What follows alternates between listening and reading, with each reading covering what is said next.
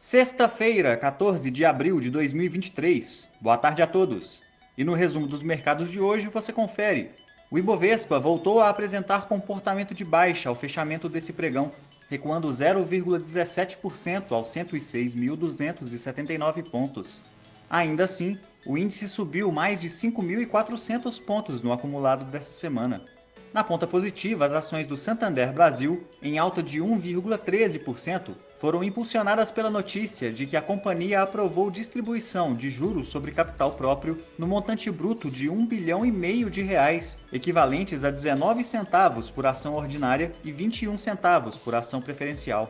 Na ponta negativa, as ações da 3R Petroleum caíram 0,45%, afetadas pelo anúncio de que a companhia registrou média diária de cerca de 17 mil barris de óleo equivalente em março, queda de 18,6% em relação a fevereiro.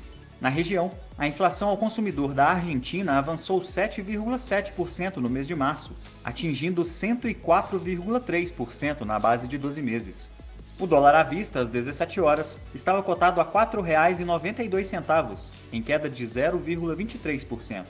No exterior, as bolsas asiáticas fecharam em alta, com investidores na expectativa por uma rodada de indicadores econômicos chineses, que serão divulgados no início da próxima semana. Dentre eles, o PIB do primeiro trimestre de 2023 e números de inflação ao consumidor e ao produtor. Por lá, o índice Xangai Composto avançou 0,60% e no Japão, o índice Nikkei fechou em alta de 1,2%. Os mercados europeus também fecharam em alta, com suporte de ações ligadas ao petróleo, após a Agência Internacional de Energia prever incremento do déficit de oferta de petróleo até o terceiro trimestre de 2023, com potencial de elevação nos preços da commodity. O índice Eurostock 600 subiu 0,53%. Já as bolsas americanas recuaram, após dados mistos divulgados hoje. Por um lado, a produção industrial avançou 0,4% na comparação mensal de março, acima das expectativas. Por outro, as vendas no varejo recuaram 1% no mesmo período.